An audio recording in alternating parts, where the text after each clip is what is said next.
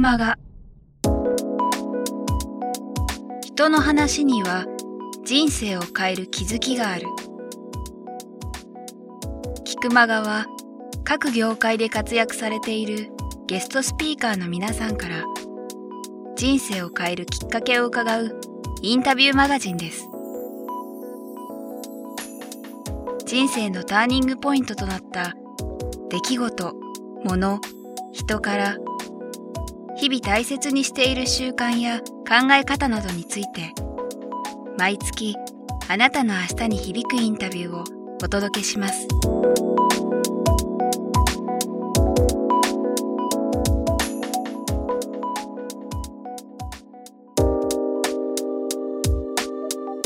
さっきもまあそのクッキーとかバイオジェットって話できましたけどやはりもう少しここ詳しく聞きたいんですけど具体的なそのミドリムシの見解というか、はい、ユグネさんの事業展開にも関わると思うんですけどどんなことがミドリムシでできるでしょうか、はい。えー、私どもが、まあ、あのミドリムシで、えー、行っている仕事っていうのは基本的に、えー、2つなんですね。2つ、えー、1つはあ食べるミドリムシ、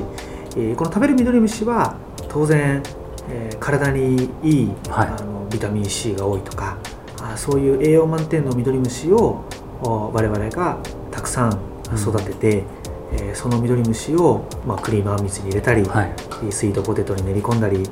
えー、クッキーと一緒に焼いてみたり、えー、皆さんにその食べてもらって、うん、え健康になっていただくためのミドリムシを育てる、はい、これが一つ。そしてもう一つがこれはあのもちろん品種とか育て方が変わってくるんですけれども、うん、ミドリムシっていうのは絞ると油がオイルが取れるんですね、うん、これは別にそんなに不思議なことではなくてごまもひまわりも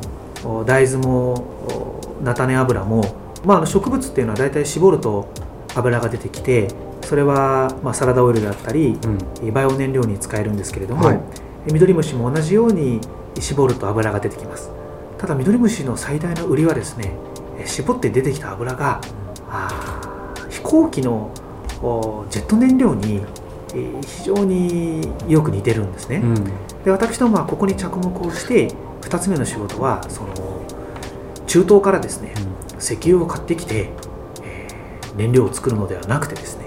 国産のミドリムシで、うん、えー、ミドリムシを絞って、うん、えー、日本が自分で、えー、ミドリムシ航空燃料を作る、これを、まあ、実現しようと、まあ、この2つですね、えー、食べて健康になっていただくミドリムシ、はい、絞って飛行機の燃料を作るミドリムシ。この2つのミドリムシで、はい、社会の役に立ちたいな。と、うん、そのように思っております。ありがとうございます。まあ、いろいろ今お話伺ってたんですけど、お話伺って僕もサイトとかもいろいろ拝見して、ミドリムシってもうこれほど、まあ、ある意味これだけもうパーフェクトというか、ものなのになんで今までまあ、出てこなかったって言い方がいいか分かんないですけど少なくとも世の中の僕らレベルでは分からなかった、はい、そこっていうのはどういうことなんですかね？もうねミドリムシは本当にこうもうデビューが一番最後まで遅れた、うん、まあ、私なんか大物新人と勝手に呼んでますけどお、まあ、デビューが遅れた最大の理由はですね、えー、とにかくミドリムシをおいろんなやつが食べるんです、はいですからミドリムシを大学でちょっと増やすとすぐですね、えー、いろんなそのバクテリアとか、うん、プランクトンとか、うん、昆虫とかがですねミドリムシをむしゃむしゃむしゃむしゃって食べちゃいますから全然増えないんです。なるほど。でこれどうしようと。全く増える見込みがなくてですね、うん、えー、大学の室内では、はい、これはね救世主だと。ミドリムシなかなかいけてるっていうそういう研究をもう30年やってきたんですけれどもじゃあいざこれをねミドリムシを一般社会にデビューさせて、はい、皆様の生活を良くしようっていう時には、うん、ミドリムシたくさん必要なんですけど増やし方は分かりませんと、うん、あのどうやって育てたらいいのか、うん、まあ、あの育つことは育つんですけど、はい、もう増えた端からすぐ害虫に食べられちゃって、はい、ミドリムシがいなくなる、これをもうずっと繰り返していてどうしてもその乗り越えられない壁だったので、えー、世の中にあのミドリムシっていうのは、あ今まで全然デビューできなかったんですね。やっぱりでもそうですよね。その30年前からあった中で確かその国家プロジェクトじゃないですけど、はい、それみたいな形でもやっててなんかうん実際、まあ、これはあの出雲さんのバックグラウンドにも重なっていくと思うんですけどやっぱりそんないいミドリムシがで国がやっても、まあ、ダメだったというかなかなか苦労してたものになんでその踏み出せたのか踏み出そうと思ったのかその辺の部分もやっぱりちょっと聞きたいですよね。そうですね、まあ、私はあんまり、まあ、難しいことを考えるタイプではないので実はあの国であの日本中の先生が20年挑戦して、えー、うまくいかなかったっていうのを、ねまあ後から知ったんですね。うん。もう私はあのてっきりミドリムシなんかも、はい、ほいほい育てて、えー、簡単にできるものだと、うん、あの正直思ってました、うん、本当に不勉強だったので、えー、ですので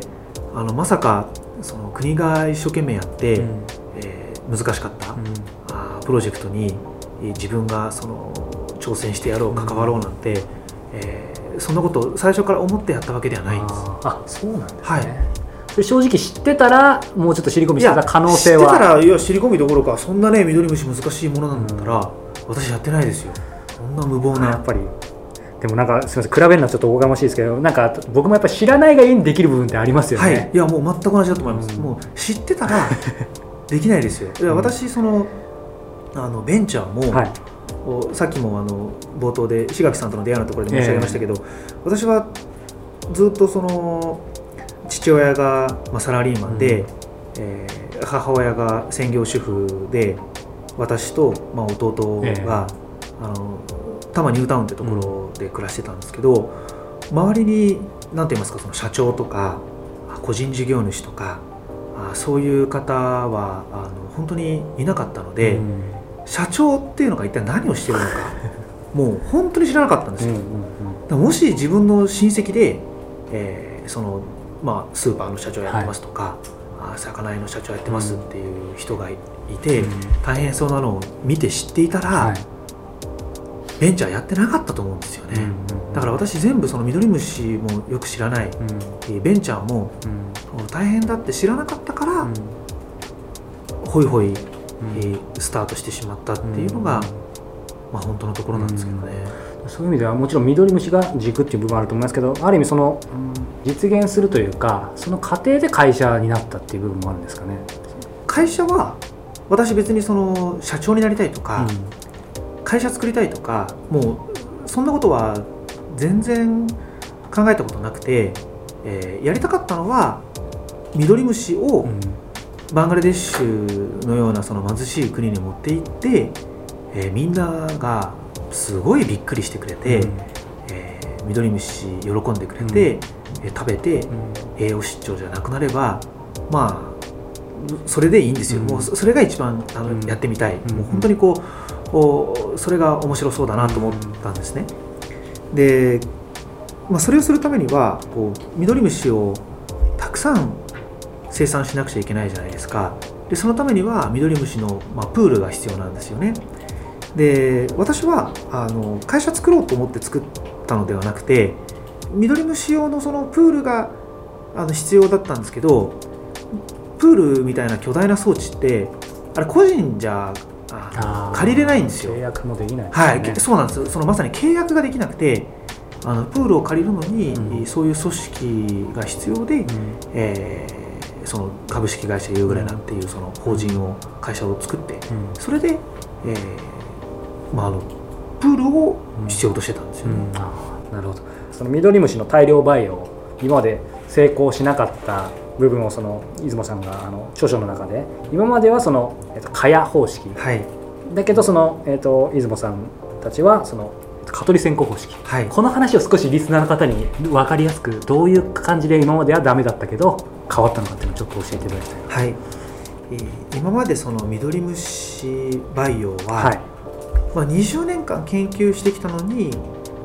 うまくいかなかったんですね、うん。でこれを私なりにいろいろ分析してみますと今までのやり方は、まあ、ちょうどこれから夏そろそろ蚊が出てくる時期なので、うん、あの聞いてくださってる方にもあのイメージしてもらいやすいと思うんですけど、えー、夏に、まあ、当然蚊に刺されたくないと、はい、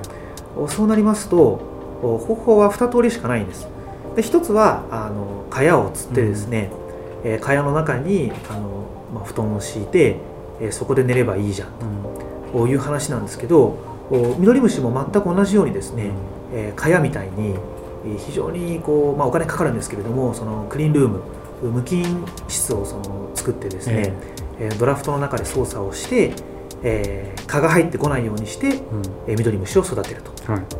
ただ当たり前なんですけど蚊帳にも例えば穴が開いてると、うん、蚊が入ってきちゃうじゃないですか。確かに。でそれと一緒でどうしてもそのミドリムシ育ててる最中に、どこからかあの雑菌が入ってきてですね、それでミドリムシが食べられてしまう。だからこの蚊帳はあもっと作り直さなきゃダメだっていうことを20年繰り返してきたんです、うん、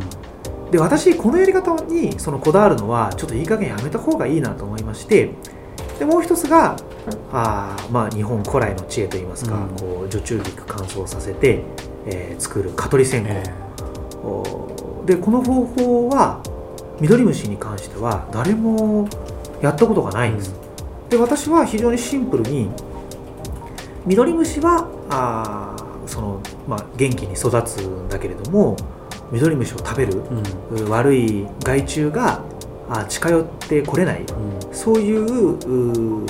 ミドリムシ養鶏線香みたいなものを開発すれば、結局はあの蚊帳と同じ、まあ、蚊に刺されなければいい、うん、その害虫が入ってこなければ、あのあとはどんな方法でも構わないので、はい、ミドリムシは大丈夫なんだけれども、他のミドリムシを食べる悪いのが、はい、あの入ってこれない、うん、そういうまあ、培養液をですね、うん、えー、まあ、いろんなあ何何千通り何万通りっていう中から選ぼうと考えました。もう本当にそのたった一つのアイデアでやっぱりある意味全て変わったと思うんですけどそのアイデアってそれこそなんか歩いてる時に降りてきたものなのかどうその瞬間って覚えてます？いやこれはですねあの一番難しい質問で、明確にいつそういうアイデアがその頭の中に飛び込んできたかっていうのが、はい、私ちょっと実は覚えてないんですけど、うん、ただこういうのってその本当に歩いてる時かお風呂に入ってる時に私は大体思いつくんですね。でどちらの場合もその場でメモしておかないと、うん、後でどうしても思い出せなくてすごい悔しい思いを今まで何度もしてきたので、えー、私歩いてる時に思いついたことは、はい、全部自分にメールしますし、うん、えー、お風呂でなんかすごいいいこと思いついた時には、うん、もう面倒くさいですけどもうびしょびしょのままお風呂から出て、うん、えー、メモに書いてもう一回お風呂に入るっていうことをあのするようにしてます。でそのどちらか歩いてる時かお風呂入ってる時に、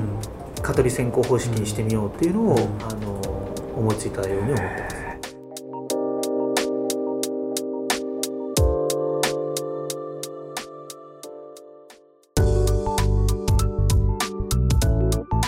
今日の菊間川いかがでしたか？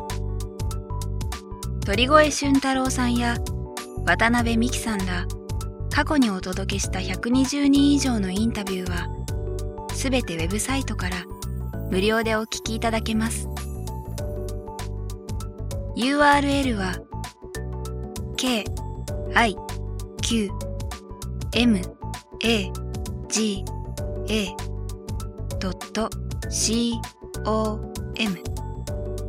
キクマガ .com です。それではまたお耳にかかりましょう。ごきげんよう。さようなら。